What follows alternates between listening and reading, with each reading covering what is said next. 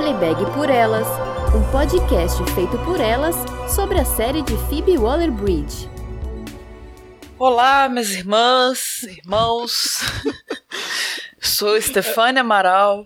E eu sou Rosana Iris. Paz do Senhor esteja com vocês. Como é que é? é... Paz de Cristo. Não sei, eu ia falar um salmo, agora eu não sei nenhum. Paz de Cristo. Paz de Cristo. É, sejam muito bem-vindas e muito bem-vindos ao episódio que me custou três anos de terapia, com certeza. E bem, gente, é, se vocês ainda não tinham se apaixonado pelo padre no jantar, é impossível isso não acontecer agora, porque ele perde completamente o rumo da vida quando ele vê a Fleabag na igreja, né? É a coisa mais fofa que eu já vi na minha vida, mano. Ai, é muito fofo mesmo. O padre é que fica todo nervoso, embola as falas. Muito maravilhoso. Ele, ele fica, tipo, três horas pra falar o negócio, assim, ele começa a frase umas três vezes. É maravilhoso. Enfim, eu queria aproveitar essa situação para analisar aqui o histórico da vida amorosa da Fleabag, do que a gente conhece, obviamente, né? E, enfim, a gente tem o Harry, que é o cara que ela namorou e claramente não era apaixonada, né? O mesmo satisfazia ela sexualmente. E, gente, o Cole Harry, é, ele tem depressão pós-parto, pelo amor de Deus. Só um parênteses. é ridículo isso. Enfim. Tem o bonitão, né? O cara emocionalmente inacessível, como ela mesmo diz. E tem o cara do sex shop, ou o cara do ônibus, né? Que ela claramente não tem nenhum interesse. E aqui eu vou dar uma de psicóloga de bar para dizer que o padrão que a gente pode ver entre os três é ela saindo com caras que ela sabe que não vai se envolver. Pessoas que ou ela não respeita ou não admira e daí por isso ela não se apaixona. Ela, inclusive, acusa o bonitão, né, de ser emocionalmente inacessível, mas eu acho que, na verdade, quem é é ela, né? E tudo isso para falar aqui que, na minha opinião, o principal atrativo do padre para ela aqui nesse momento, né, é exatamente ele ser padre. É exatamente a inacessibilidade dele, né? Claro que ele é bonito, né? A gente não tá negando isso, mas a, a Fleabag tá nessa de abstenção sexual, né? E daí ela vai atrás de quem? Do cara que não pode fazer sexo, né? Claro que o, o padre também pontua em tudo, né? Como a Esther falou, ele é, tá solitário, ele é desbocado, que ele fala um monte de palavrão na igreja, não sei se vocês separaram isso, dentro da igreja, né? Ele, obviamente, tem algum problema com bebida, ele escreve crítica de restaurante com trocadilhos infames. Enfim, né? É difícil resistir mesmo e a gente entende. e eu acho que isso aqui também vem essa importância do, do título dele para esse momento é também é porque a gente só conhece como ele, ele como padre, na minha opinião, sabe? Uhum. Porque é isso que a gente não sabe o nome dele. É, e é um padre um padre, sim, né? Um padre de verdade, mas ele é muito atípico, né? Vou falar um pouco mais pra frente aí, que é uma lista enorme de elogios que a gente tem a fazer. mas, mas, menina, isso que você falou bateu forte aqui, esse negócio de já escolher alguém inacessível, né? meio Marius ali, dedo podre e tal. Nossa, palão da regulagem, complicado esse negócio. e, e, já o Harris, ele aqui não, não me incomoda tanto mais, sabe? Agora que eles estão separados, que é o que tinha que ser mesmo. Isso de encontrar ex em lugares improváveis, inclusive muito real, né? Eu que o diga. Mas nessa situação que eles se esbarram ali na quermesse, é bom porque a gente vê que mesmo o Harry com filho e tudo, não abala ela mais tanto, né? Não afeta igual, mesmo não sendo um cara que ela tinha essa conexão, assim, ele não tinha nada a ver com ela, mas é um relacionamento, né? Na última vez que eles se encontraram lá na Sex Exhibition, a gente vê que ela ficou tipo, Elaine, ficou meio afetada. Então aqui a gente vê superou o boy, sacou? A página virada, né? Já tá com outro crush ali, tá tudo certo. E esse lado feminino dele, eu já falei disso aqui, eu acho interessante. Além dessa depressão pós-parto, tem um ato falho ali dele, né? Que ele fala com o padre a hora que ele pergunta: Você já se conhece? Não, eu era namorado dela. Namorada, né? Então tem vários pontos, assim, que, é, que é mais esse lado feminino dele que, que que é um destaque, eu acho isso interessante. E esses trocadilhos que o padre faz, né, assim, tem, tem, tem coisa que eu tive que pesquisar, porque eu não sou fluente em Bíblia, então eu tive que ir lá olhar no Dr. Google, ela fez lá, vamos lá, por, por que 40 dias e 40 noites, né, degustando a sobremesa. 40 dias, a gente já lembra logo da quarentena, é isso mesmo, é essa referência, e Jesus jejuou 40 dias. Então, assim, no caso de Jesus, foi uma provação, uma privação que ele fez, né? Uma coisa assim, um sacrifício mesmo. O padre que tá no caminho contrário, ele tá falando de é, praticamente gula, né? Ele quer se esbaldar dessa sobremesa. Eu não sei se blasfêmia é o termo correto, né? para falar isso, mas é, é praticamente isso. Assim, ele tá fazendo uma coisa contra os preceitos da igreja, né? É, ele é todo todo desconstruído mesmo. Eles estão lá bebendo de, de tarde, conversando sobre aborto entre linhas, né? Ele não tem aquela culpabilização que a gente esperaria, mesmo sendo uma coisa que foi natural. É, você vê que ele é um cara do, do perdão mesmo, que ele é todo todo fofo e perfeito, né? Ele é, e ele é muito transgressor, tipo, ele não sabe falar com bebês. Umas coisas que ele fala, assim, que eu já fico, ai meu Deus, eu amo quebra-cabeças, ah, então por isso que você tá nesse caminho aí com ela, né? Tá tudo certo. E aquela cena que, gente, ele derrubou chá com leite. Hello, ele derrubou chá com leite na mesa. tipo, ele profanou um guardanapo sagrado com chá com leite. Então, assim, muito simbólico. Né? Como que não ama esse homem, gente? Não tem jeito. E eu vou continuar nessa empolgação que essa vibe beata. Já peço perdão, perdão leio perdão, é, algo religioso, se eu me expandi demais aqui nessa fala, né? Que foi uma página de, de pauta aqui que eu tô só este falando. Lá vem sermão, que eu não resisto, tem que chamar atenção para esses detalhes. Reparem na Pan. Pan, que é aquela ajudante da igreja, né? Não sei qual é o nome específico para ela também, mas ela fica só sondando ali. É tipo a coroinha dele. ela fica lá, padre, temos uma The Cupcake Situation, padre isso, você com as velas, padre isso, padre aquilo. Então é outra E ela mora lá. Né? Ai, é, pois isso é. spoiler. Pam mora lá. não, assim, nessa altura não tem mais spoiler aqui. Mas, já prescreveu, spoiler. É, já vai, a gente vai saber que ela mora lá no, no próximo episódio. Mas assim, é isso. Ela, ela vive na igreja e fica nessa coisa, nesse controle com o padre. Pra mim, ela tem um puta crush nele. No livro, a Phoebe também chama atenção para isso, né? Tem uma hora que ela aproxima assim. E ela pergunta: será que ela percebeu que eles estão flertando, né? Que do nada tem a Pan toda hora o padre tá sempre rodeado por mulheres, né? padre gato, a mulher fica, fica interessada. e outra coisa que eu fiquei tipo, ah! É que tá todo mundo de olho roxo nesse episódio, todo mundo levou porrada lá no jantar, então aquelas olheiras, aquela coisa. E na, no final da missa, tem uma, uma, fiel, uma devota, né, uma fiel que chama Gina, e ela fala pra ele: Eu adorei a história do olho. E aí, eu não sei se foi na vez que eu vi dublado, o que, que é, mas teve uma hora que bateu. Não sei se é muita brisa, muita viagem. Mas, gente, História do Olho é um clássico da literatura erótica. O livro do Batalha, famoso até, né? sim, né? História sim. do olho. Eu, gente, será que é mais uma referência? E não duvido que tenha sido intencional, né? essa gênia da Phoebe, perversa e sagaz nesses detalhes. E outra coisa, reparem na descrição dos quadros sacros que ela faz no livro. Fleabag vê uma pintura a óleo de Jesus em uma moldura dourada. Ele está seminu, exceto por uma toga solta enrolada em seu corpo. Uma mulher se ajoelha diante dele, olhando com adoração para sua forma. Ela olha para outra foto de Jesus. Dessa vez, ele está vestindo apenas uma tanga, recostado sobre duas mulheres totalmente vestidas que estão beijando sua mão e banhando seu corpo. Ela vê também uma escultura em madeira, ornamentada, de Jesus na cruz. A minúscula tanga enrolada em sua cintura, seu torso exposto, seus músculos esculpidos brilhando na luz, o sangue escorrendo pelo rosto esculpido. Há ainda outra pintura de Jesus, com uma tanga, outra mulher completamente vestida ajoelhada aos seus pés, tocando sua coxa. Gente, quadros com mulheres ajoelhando para os homens. Anotem isso, por favor. Vamos usar isso mais pra frente aqui. Vamos anotar, vamos anotar. Anotando, anotada, Mori. E não nos deixeis cair em tentação. Amém. Bem, aqui a gente também tem um, um vislumbre do café, né, da Phoebe, que foi citado no jantar, mas a gente não chegou a ver. E como ele tá bem sucedido também, né, como ela disse. E além disso, tem essa reaproximação da Claire com a Fleabag, né?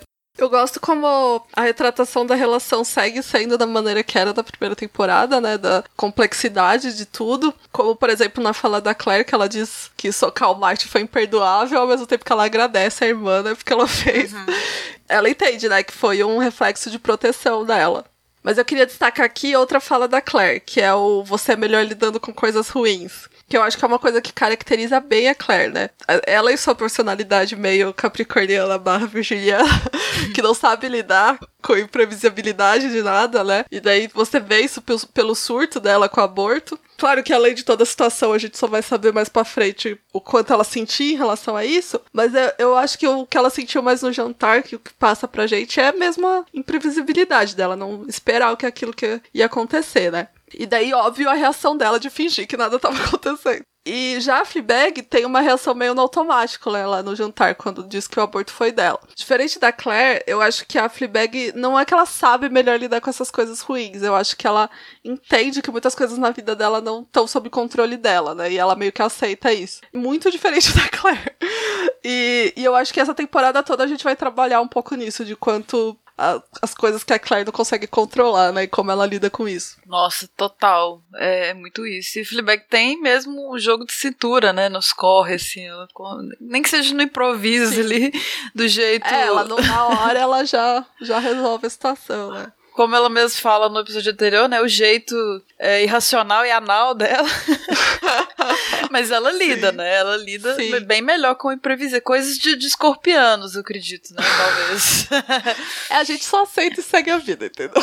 Uhum, muito, muito Aceita que dói mesmo, né? Mas assim, é, é, pesado, né? Esse negócio que a Claire fala, né? Dela. Tipo, ah, você lida aí com as coisas ruins mesmo tal. Joga a bomba na mão dela. E a Claire é um personagem assim, que no início eu falava, pô, que bitch, né? Que pessoa assim, mas eu fui vendo que é muito da, da minha identificação com ela, como virginiana, né? Muita, praticamente se fosse fazer um, um, teste real, assim, eu seria a Claire, porque é difícil para ela lidar com pessoas, né? Meio xoxo awkward. A gente vê ali naquela cena que o Joe aparece Joe é um personagem super importante na peça. Na, na, na, série ele é diluído em outros personagens que a gente vai ver. E é uma das poucas cenas que ele aparece, né? Ele vai conversar com ela lá na quarta falante, né? Na série Wednesday, Wednesday que você tem que comprar uma coisa e falar com as pessoas. Famosa solidão lucrativa que ela fala. Mas a Claire não estava preparada, então ela assusta, fala: ah, não, não, não, eu não conheço você. Então, ela, até corporalmente, né? Ela demonstra muito isso, esse desconforto. Assim, não, não, não, não vou falar com estranhos, né? Tipo, não, não sei lidar, não sei lidar. E daí tem a cena da terapia, né? Que é provavelmente a minha cena favorita da temporada. E também, e provavelmente por isso mesmo, ela é que mais desgraça a minha cabeça, né?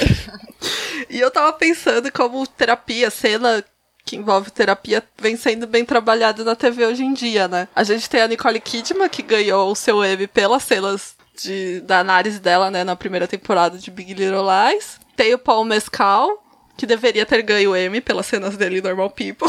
Queria deixar claro aqui minha posição.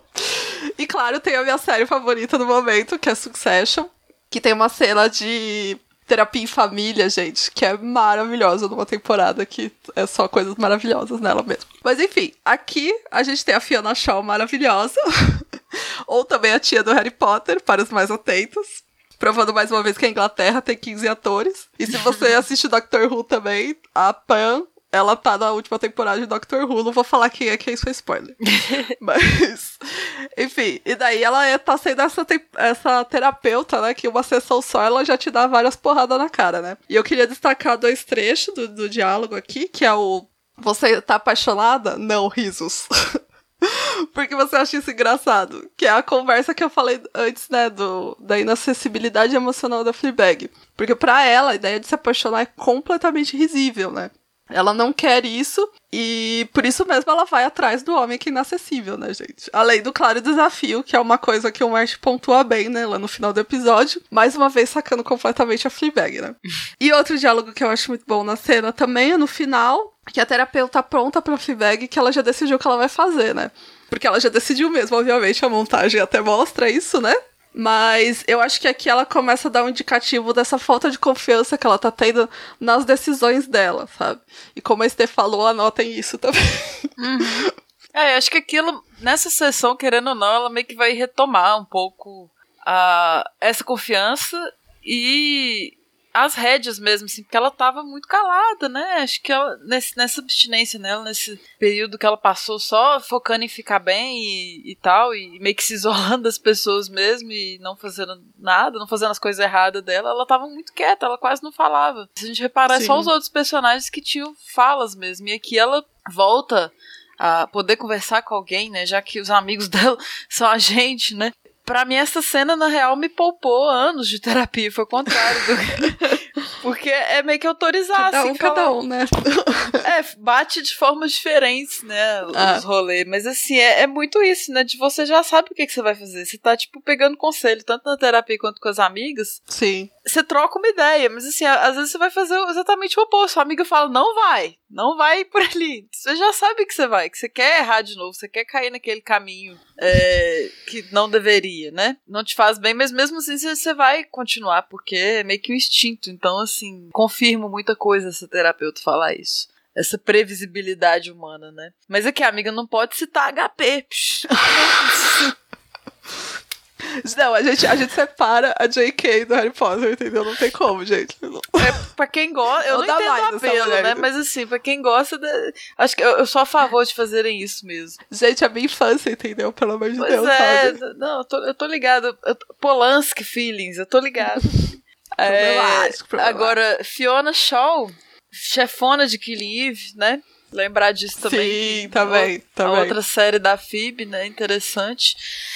E é, as, há mais conexões que a gente percebe dela com o padre, né? Porque aqui ela se define como garota sem amigos. Né, igual ele, igual ele também tá em abstinência. E acho que nessa cena é bem sutil, mas rola uma alusão também à conversa que ela tem no último episódio da primeira temporada com o cara do empréstimo no café. Quando ele fala é, que pessoas cometem erros, né, ela já já vem automático, assim, é por isso que tem a borracha no lápis, né? Citando a boa lá, isso, e ele pergunta, isso é uma piada? E ela não sabe dizer. E aqui, de novo, esse isso é uma piada, volta, né? Sim. Então você tá brincando, o que, que é sério? É uma coisa que é difícil às vezes delinear em, em Fleabag também, né? Porque coisas. Ah, tanto que a? Fiona fica meio, meio tensa ali do o que, que, é o, o que, que é o humor e o que, que não é, né? Sim. Ah, e falando também um pouco do, da quebra da quarta parede, né? A gente comentou que o uso do, desse recurso ele muda um pouco nessa temporada, né? Visto que o, o arco meio da primeira toda é baseado na revelação em torno disso, né? E aqui- um indicativo que a gente vai ter aqui é quando a Fleabag na terapia mesmo chama a gente de amigos, né? Essa pessoa que ela tá falando, ela chama de amigos. É, e nessa hora a gente grita, né? Tipo, ah, sim, eu tô aqui. E acho que retoma, né, do que a gente falou, que esse agente, espectadores agora, a gente já conhece mais ela, a gente já sabe dos podres dela, né? A gente, tipo, então já tem mais essa proximidade e essa confiança, né? Uma transparência maior do que ela conta pra gente. Vamos ficar ligados nisso aí também, como isso vai evoluir durante a temporada. Importante.